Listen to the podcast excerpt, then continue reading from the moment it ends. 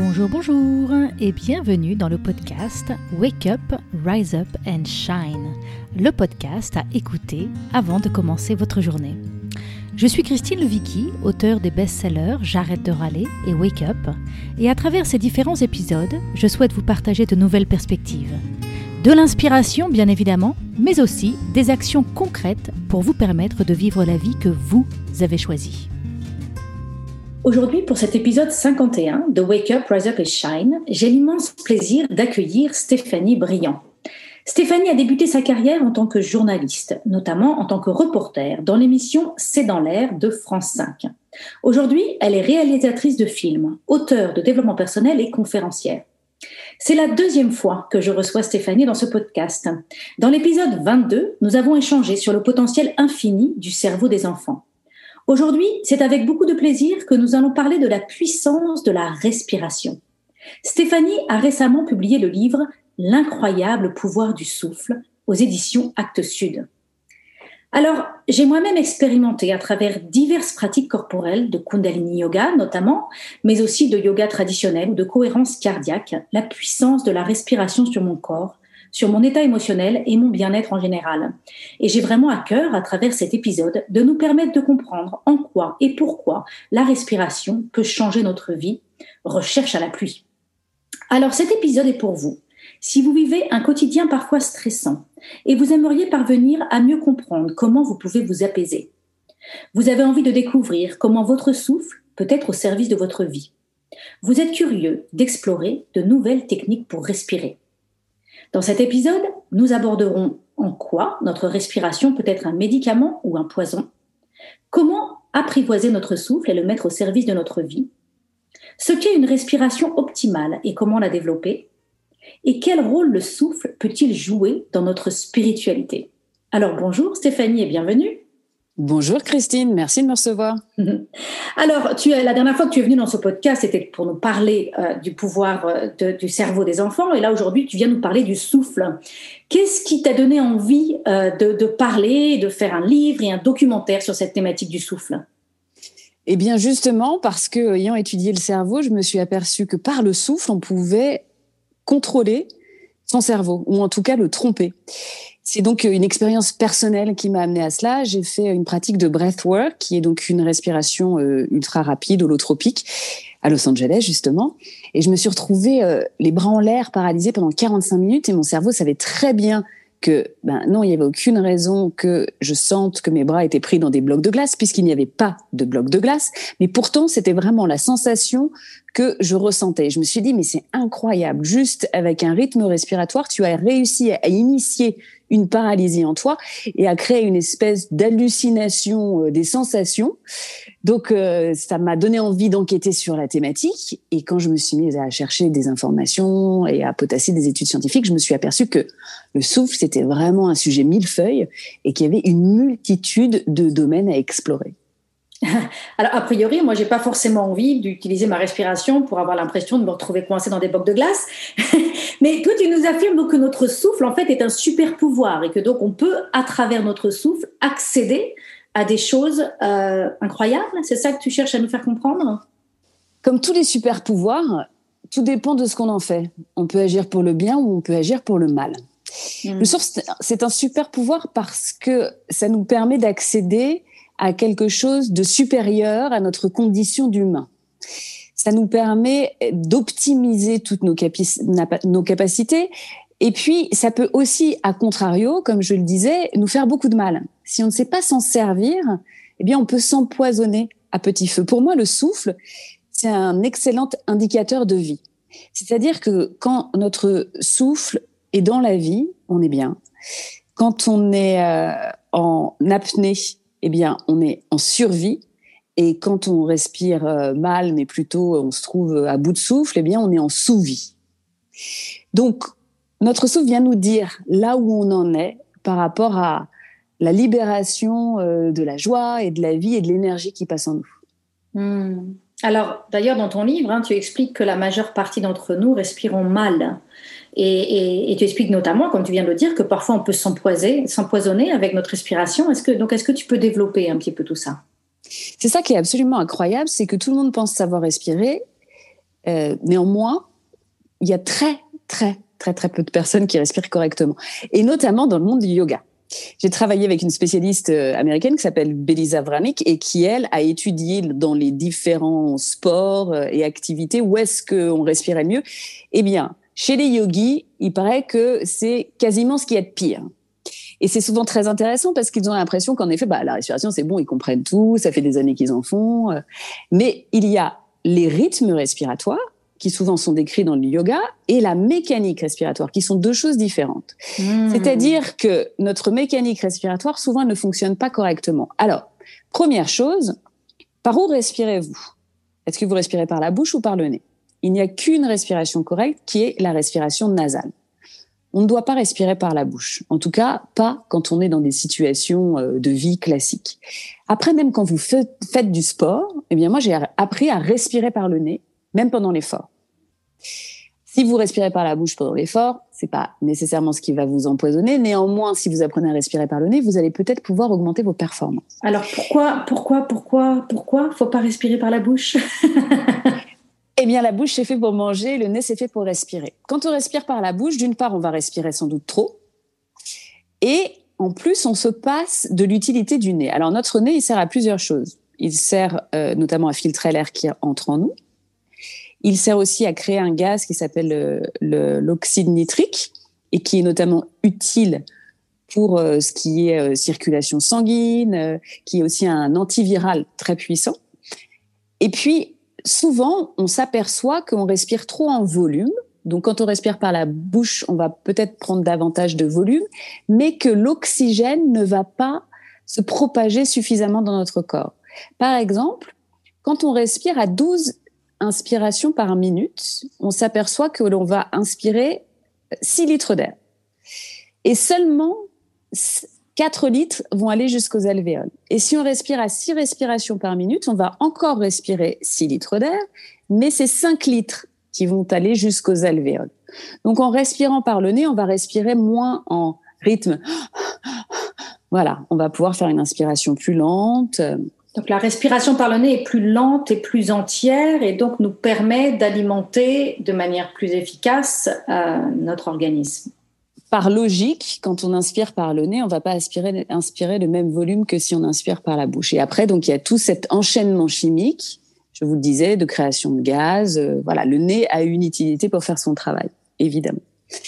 Mmh. Ensuite, il y a un aspect qui est Comment est-ce que vous respirez? Est-ce que vous respirez de façon horizontale ou verticale? Respirer de façon verticale, ça veut dire que quand vous prenez une inspiration, vous avez les épaules qui se lèvent. Et sauf que ça, ça n'a aucune raison d'être. C'est-à-dire que euh, les épaules, tous les muscles qui se trouvent dans votre cou ne sont pas des muscles respiratoires. Donc, ils n'ont pas à se contracter quand vous respirez.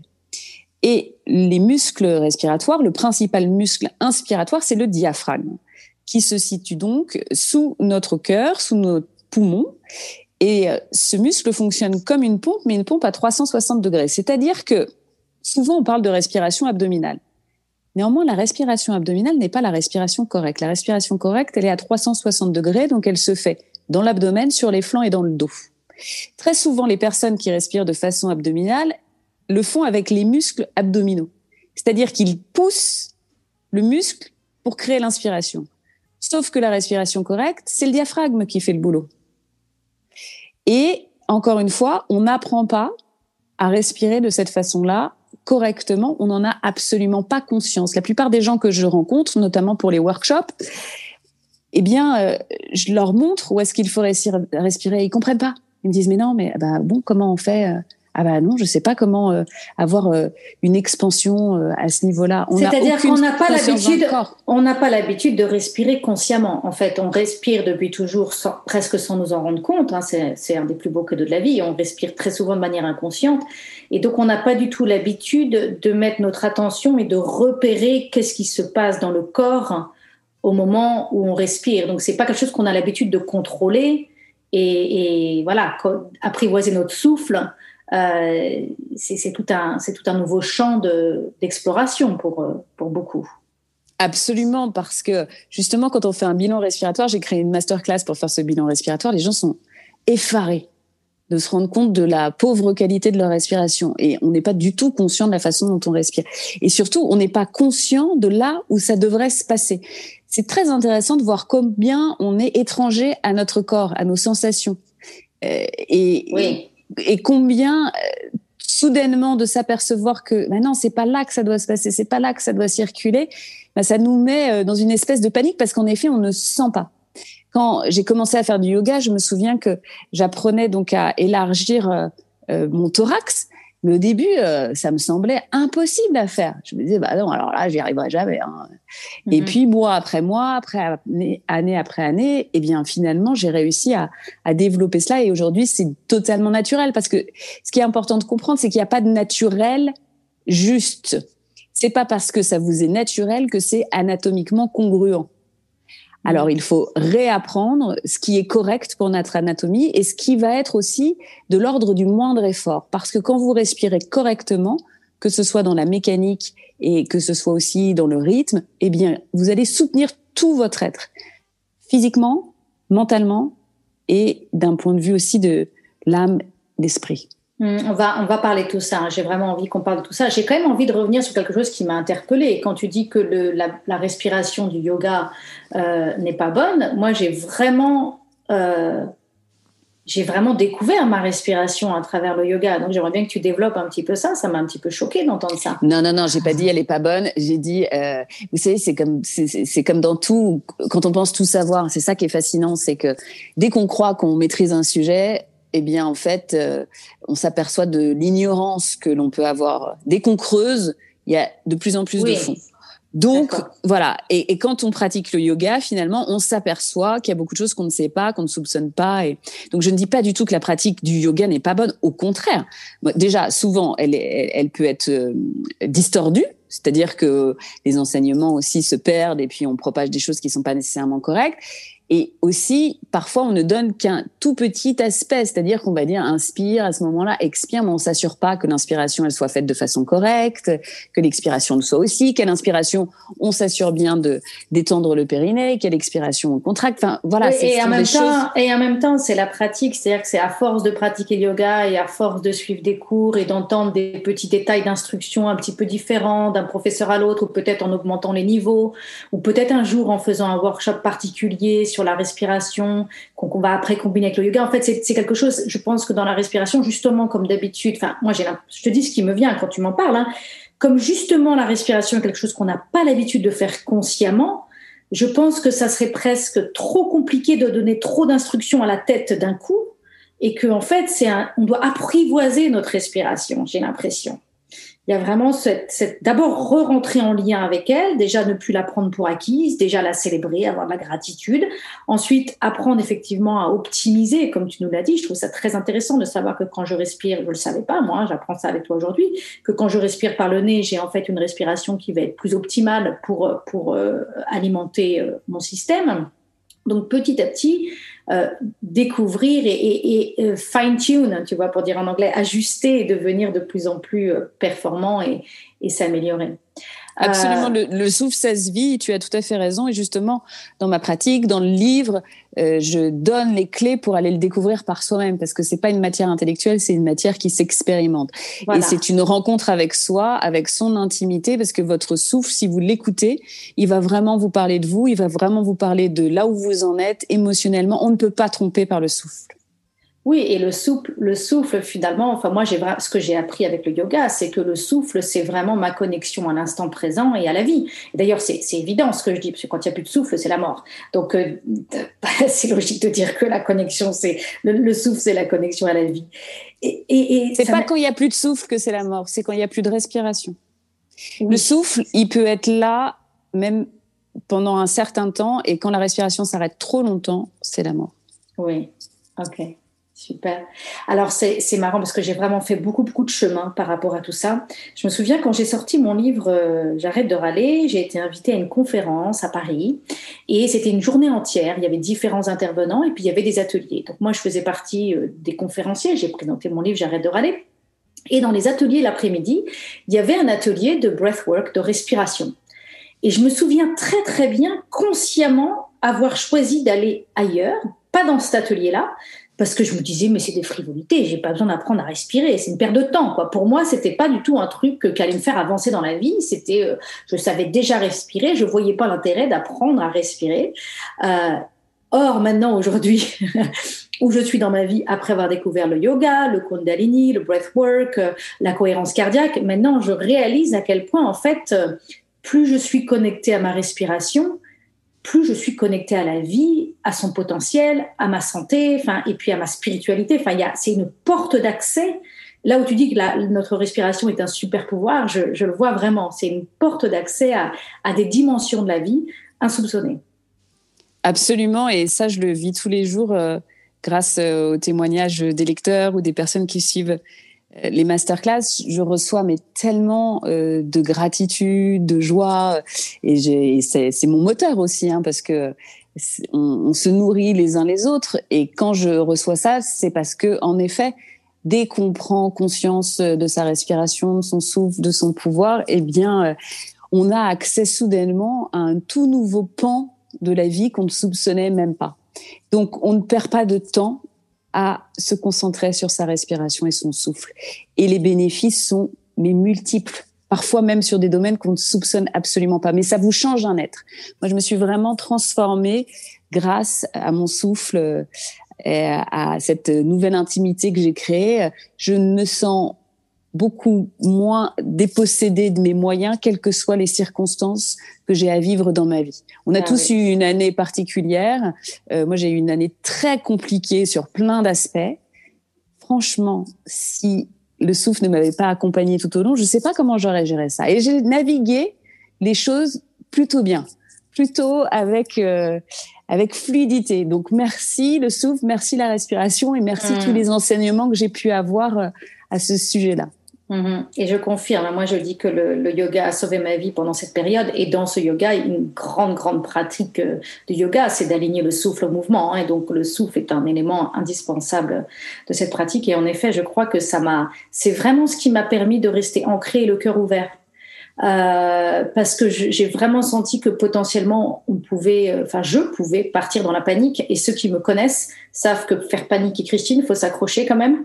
je suis quelqu'un d'extrêmement positive et optimiste et, euh, et ouverte et, et, là quand j'ai vu que je me suis sentie m'enfermer en fait, je me suis sentie sombrer et je me suis dit là Christine, il faut mettre en place des pratiques quotidiennes des pratiques quotidiennes pour cultiver ton ancrage et garder le cœur ouvert. Et euh, la respiration a en effet euh, joué un rôle très important. Alors, ah bah, bravo pour ça, hein. tu as eu de bons réflexes. Ah, c'était vital, c'était un instinct de survie. Hmm. Euh, j'ai vraiment senti que c'était ça, c'était un instinct de survie.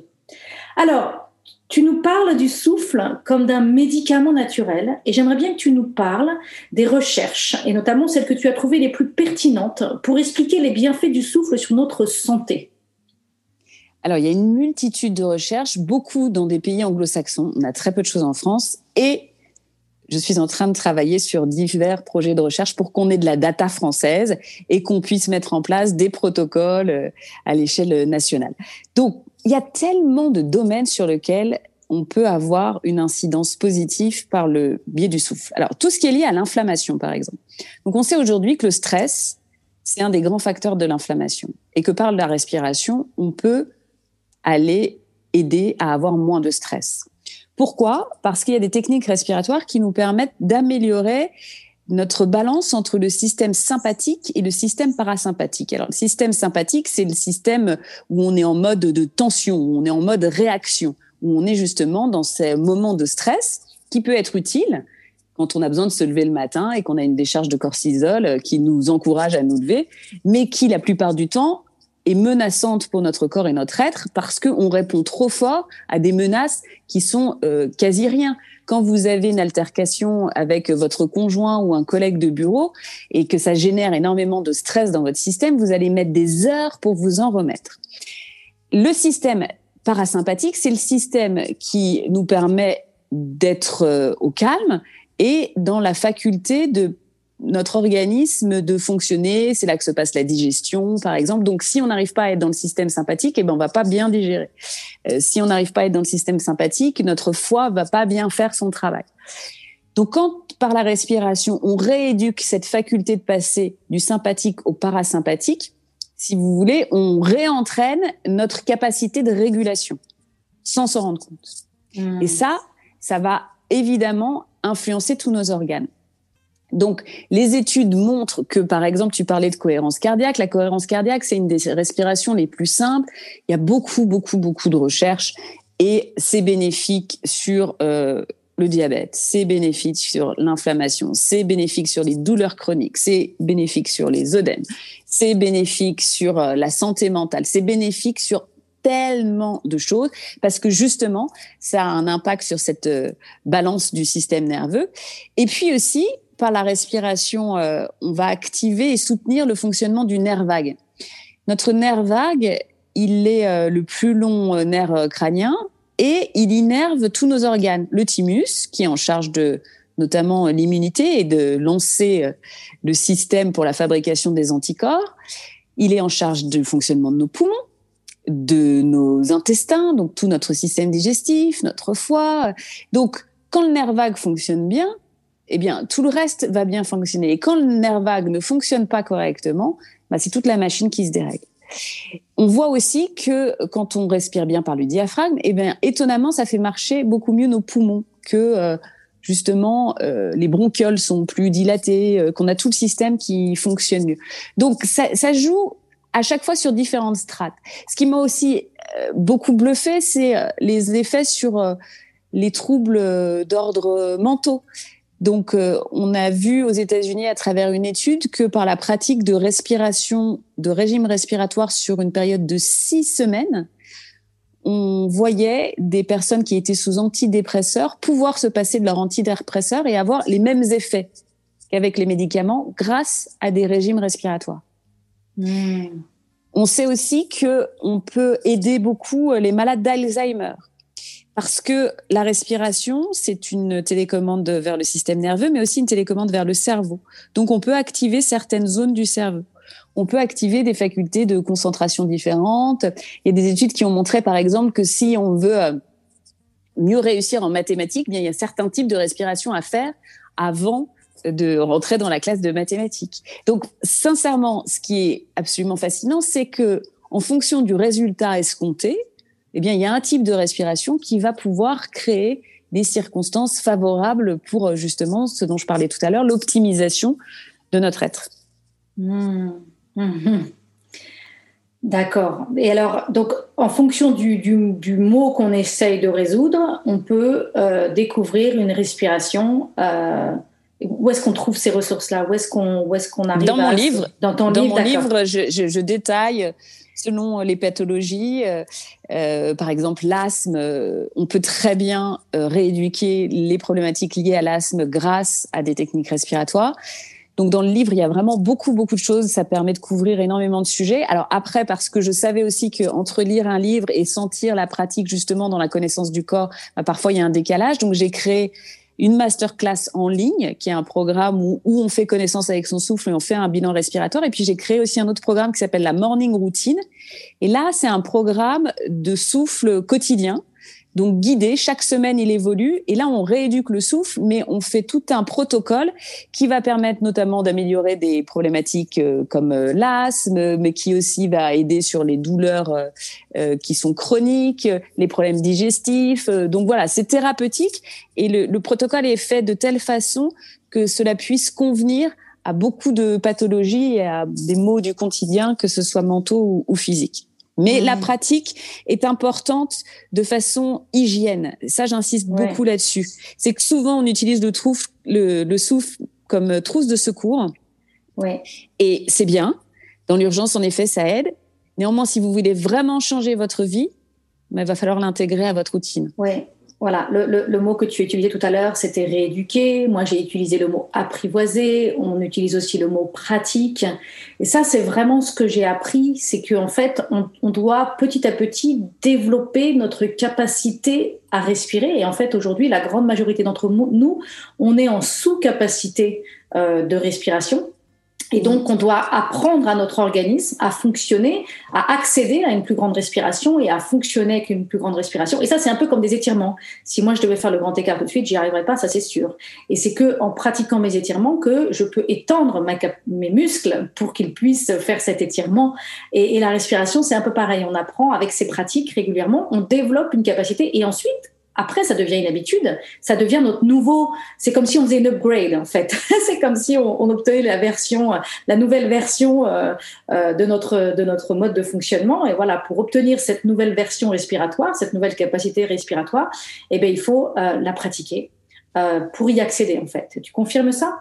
Absolument. Écoute, je, dans mon livre, je dis justement que le souffle est un, upgrade du logiciel humain. Exactement. Ben voilà, on utilise exactement le, même, le même langage. Mais en revanche, je suis curieuse. Donc, tu fais le grand écart Non, je fais pas le grand écart. Ah ça, parce que parce que je je le fais pas parce que je suis pas. tu sais pourquoi je le fais pas? Parce que personnellement dans ma vie, je n'ai pas vu le rapport euh, effort bien fait suffisant. Par contre, sur la respiration, l'effort vaut vraiment le coup. Euh, je veux dire, l'impact sur ma vie de mieux respirer par rapport à l'impact sur ma vie de faire le grand écart n'est pas le même. Donc, j'ai pas la même motivation. Donc, je ne fais pas le grand écart. Mais c'est pour donner un exemple de quelque chose, d'une capacité de détendre et de s'étirer auquel on n'a pas accès euh, quand on le fait là tout de suite. Quoi. Ça n'empêche pas que de, faire, que de faire un étirement, même si je ne fais pas le grand écart, sera bénéfique pour moi tout de suite dès maintenant. Mm. Euh, voilà. Donc, c'était une analogie qui n'était peut-être pas idéale, mais c'était cette analogie. Euh, alors, tu parles dans ton livre que notre souffle contribue à cultiver une certaine écologie intérieure. Est-ce que tu peux nous parler de ça? À mon sens, on s'occupe beaucoup de l'écologie, de la planète, et c'est très bien. Cependant, je sens que c'est par nous qu'il faut commencer. Charité bien ordonnée commence par soi-même. Et si on fait le ménage à l'intérieur et si on ne se laisse pas polluer, on ne polluera pas le monde. C'est-à-dire, on a plein de choses euh, qui nous arrivent et qui sont euh, polluantes et toxiques. Les comportements de personnes qui sont pas bien et qui nous envoient toute leur énergie négative, leur stress, euh, des évidemment contrariétés du quotidien. Si on se laisse polluer, si on va pas faire le ménage à l'intérieur par notre souffle, qu'est-ce qu'on renvoie sur le monde, sur les autres? Eh bien, on renvoie toute cette pollution. Donc, je trouve que dès qu'on a cet euh, accès, justement parce que c'est devenu une habitude à notre souffle et notre respiration, quand la pollution entre, on filtre et on purifie à l'intérieur. Et après, eh bien, on devient des êtres qui sont évidemment bien plus bénéfiques pour le monde. Et on devient aussi beaucoup plus conscient. Il y a un rapport à la conscience euh, avec le souffle. Pour moi, le souffle, c'est la prise de conscience. C'est-à-dire que quand on est, on s'incarne, et cette prise de conscience se fait par l'arrivée du souffle. La respiration dit, hop, allez, ok, on met en marche, mais la conscience, c'est le souffle. Et en effet, quand on rend notre dernier souffle, eh bien, euh, voilà, c'est notre conscience qui, on ne sait pas ce qui se passe, où elle va. Et, mais en tout cas, c'est terminé dans le véhicule corporel que nous avions. Hmm. Donc, plus nous aurons cette relation avec euh, le souffle, plus nous entrons dans une conscience élargie et qui nous permet évidemment d'être moins dans notre ego et d'être dans quelque chose de plus beau et plus grand. Oui, et moins dans nos peurs, dans nos manques, dans nos limitations. Enfin, tout ça, c'est l'ego. Et vraiment d'être dans l'instant présent et dans, dans, dans, dans ce qui veut euh, être vécu dans cet instant présent. Alors mhm. justement, le souffle est souvent euh, utilisé euh, pour accéder et pour développer notre spiritualité. Euh, je sais que moi, par exemple, j'ai pratiqué la Wim Hof, la respiration Wim Hof, ou alors la, la respiration du feu, ou la respiration holotropique dont tu parlais tout à l'heure, qui sont parfois utilisées euh, dans des stages de développement personnel ou de spiritualité ou dans certaines pratiques. Euh, Qu'est-ce qu'on essaie de faire avec euh, ce type de respiration? Notamment, ce sont souvent des pratiques où on retient sa respiration, ou, ou alors on cherche à oxygéner encore plus et après on retient. Donc là, c'est vraiment des pratiques où on va pousser un peu des limites de la respiration. Est-ce que tu peux nous parler un petit peu de ça? Alors, à mon sens, ce qu'on essaye de faire, c'est qu'on va mettre le cerveau sur pause.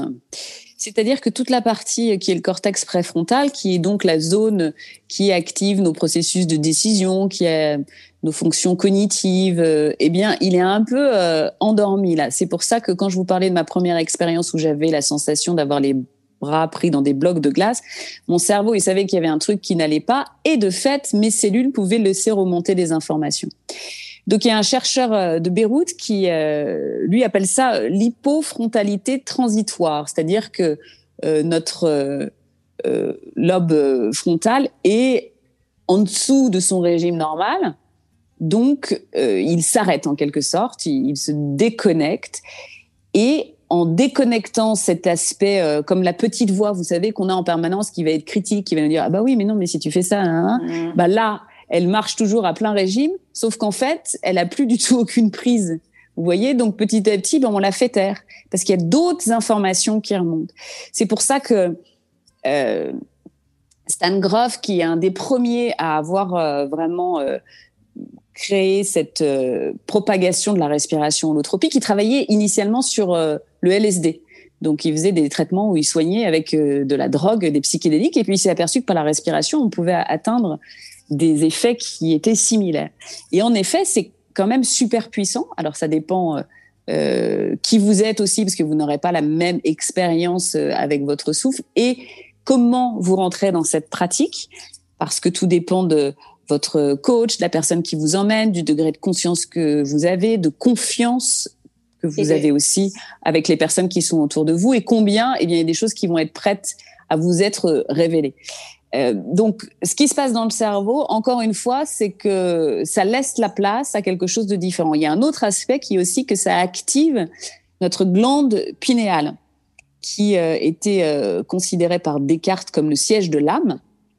Et donc, cette glande pinéale, on s'aperçoit que, en effet, chez les personnes hautement mystiques, entre guillemets, elle est particulièrement active et elle crée aussi de la chimie un peu hallucinogène puisqu'elle crée notamment une substance qui s'appelle DMT qui est contenue dans l'ayahuasca, vous savez qu'on utilise en Amazonie, euh, que les chamans euh, euh, donne notamment pour euh, pour vivre ces, ces voyages chamaniques.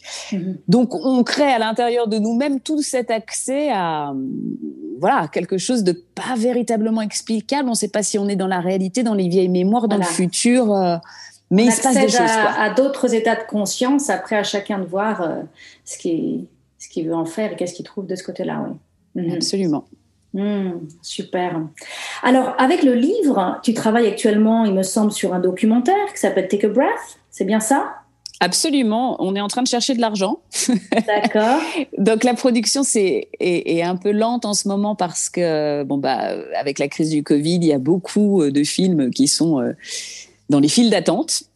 Mm-hmm. néanmoins, euh, ouais, c'est un, film assez magnifique qui, me tient beaucoup à cœur parce que j'ai rencontré euh, divers personnages à travers le monde et euh, notamment voilà un ancien gangster sanguinaire qui, grâce au souffle, est devenu un homme qui arrive à être en maîtrise de ses pulsions et qui a décidé de faire le bien.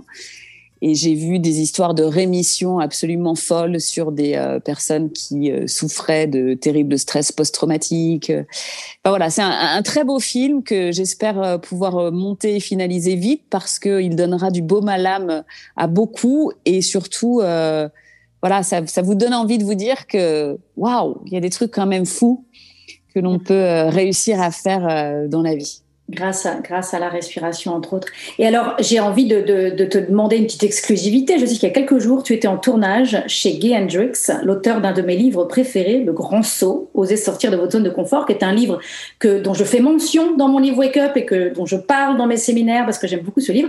Et donc, est-ce que tu pourrais nous dévoiler en avant-première un peu de quoi vous avez parlé avec Gay Hendrix sur la respiration? Euh, On a parlé de beaucoup de sujets, pas tant de respiration que ça. Écoutez, c'est lié à mon prochain livre qui ah. sortira euh, en janvier prochain. D'accord. Donc voilà, je ne saurais. Donc il faudra que tu reviennes. Il faudra que tu reviennes dans le podcast pour nous parler du prochain livre. D'accord. Exactement. Super. Formidable, formidable. Écoute Stéphanie, on arrive à la fin de cet épisode. Euh, deux choses. Est-ce qu'il y a autre chose, quelque chose sur la respiration, sur le souffle dont on n'a pas parlé dans cet épisode et tu te dis ça serait quand même bien quand même de le mentionner avant de clôturer? Et puis aussi, où est-ce que nos auditeurs peuvent te retrouver? Alors, il y a plein de choses dont on n'a pas parlé parce qu'une vie entière ne suffirait pas. Euh, non, mais je pense qu'on a en tout cas couvert un certain nombre de choses, que ça a permis de donner des clés. Alors après, il y a plein d'autres éléments évidemment dans mon livre, dans les masterclass. Donc moi, on peut me retrouver, euh, eh bien juste en respirant, en vous connectant à moi, euh, ou sinon sur Internet, j'ai créé l'Académie du Souffle. Donc euh, c'est euh, www.académiedusouffle.com où il y a justement euh, ces masterclass, l'actualité euh, et tous les éléments qu'on peut avoir sur le souffle, avec des petits tutoriels aussi qu'on peut faire gratuitement sur le site. Et puis euh, sinon, j'ai mon site internet euh, stéphaniebriand.com où il y a tout le reste de mes activités en dehors, euh, bien sûr, euh, du souffle. Et voilà. Et puis les réseaux sociaux divers et variés. enfin là où il vous semble bon de venir vous connecter. Super. Merci beaucoup, Stéphanie. J'espère Merci à toi, te Christine. revoir bientôt. Au revoir. Oui, à bientôt. Alors ma conversation avec Stéphanie est terminée, mais si vous avez envie de continuer à apprendre et à explorer sur les thématiques que nous avons abordées, je vous invite à écouter l'épisode 41, le yoga Kundalini, une pratique de réconciliation. Et si vous aimez l'énergie de Stéphanie, je vous invite à écouter l'épisode 22 que nous avions enregistré il y a quelques mois sur le thème Comprendre le potentiel infini du cerveau des enfants. Si vous avez aimé ce podcast, abonnez-vous pour que je puisse continuer à vous apporter des ressources pour vous aider à vivre pleinement la vie que vous avez choisie. Si vous écoutez sur Apple Podcast, laissez-moi 5 étoiles. C'est vraiment le meilleur moyen de m'encourager et de me soutenir. Et si vous avez envie d'aller plus loin, j'ai créé pour vous un programme vidéo gratuit sur 5 jours pour vous aider à ne plus vivre votre vie à moitié endormie. Vous pourrez le trouver sur mon site internet www.christinelevicky.com. À bientôt pour un autre épisode à écouter avant de commencer votre journée.